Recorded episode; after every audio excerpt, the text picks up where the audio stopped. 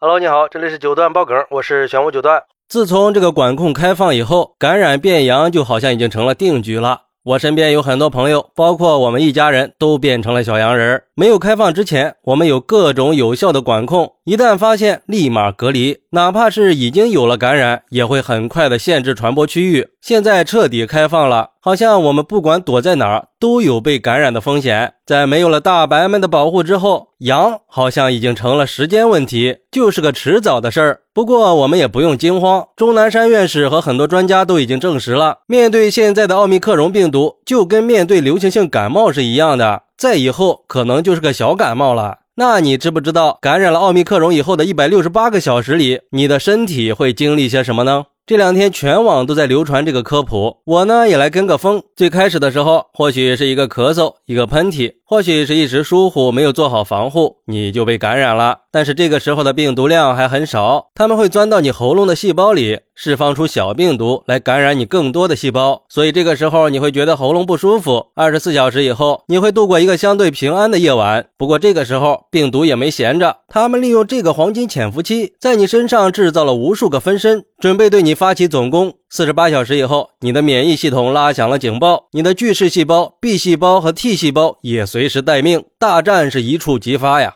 你的免疫系统还会寻求体温调节系统的支援，把体温调到三十九度。可是这病毒也是见过世面的呀，这点温度也就是蒸个桑拿吧。不过这个时候你可就被烧得够呛了，在这种激烈的战斗状态下，来到了七十二小时，这个时候战斗已经进入了白热化阶段，也就是你症状最重的一天了。你终于还是倒下了，不得不卧床休息。持续的高烧也让你消耗了大量的能量，让大量的乳酸堆积在肌肉里，让你头晕乏力、浑身酸痛。不过你虽然倒下了，你的免疫细胞们却扛下了所有。巨噬细胞负责吞噬被病毒侵入过的细胞，B 细胞负责抗体中和病毒，T 细胞会分泌大量细胞因子，召集更多的免疫细胞过来支援。这个时候的你可能还躺在床上哼哼着呢，而你的免疫细胞们。没有半点怨言，他们赴汤蹈火，前赴后继的。到了九十六个小时，你终于度过了那段暗无天日、水深火热的日子，体温也开始下降。这时候，免疫细胞们也逐渐占据了上风。病毒知道大势已去，但是还是在你的喉咙里做垂死挣扎，也就出现了咽口水，就像咽刀片一样，非常的痛苦。一百二十个小时以后，病毒终究还是输给了免疫系统。看到战场上尸横遍野，大量死亡的细胞和病毒的尸体都堆积在喉咙和鼻腔里。于是你就会通过咳嗽和流鼻涕来打扫战场。终于到了一百六十八个小时，也就是第七天了，战场也差不多清理干净了。这个时候，那些立下了赫赫战功的免疫细胞们，默默的功成身退，没有欢呼，没有奖牌，没有勋章。所以说，在你被感染以后，并不是你一个人在战斗，还有你身体里数以亿计的细胞在为你作战。这下你知道你的身体有多爱你了吧？虽然听上去天方夜谭的，不过好像也确实是那么回事儿。就像一个网友说的，听完之后才知道，我的免疫细胞原来这么伟大呀！我要好好感谢身体的免疫系统，以后我会好好爱自己，让免疫细胞别那么辛苦。还有网友说，所以刚刚退烧了以后，绝对不能大吃大喝，那样只会给假死的病毒提供营养，让他们再次复活，免疫系统还要再次为你战斗。这应该就是为什么频繁发热会让你的免疫力下降的原因吧？毕竟免疫系统也需要慢慢修复的，就像饿了十几天的人，不能一下子给他吃太多的东西。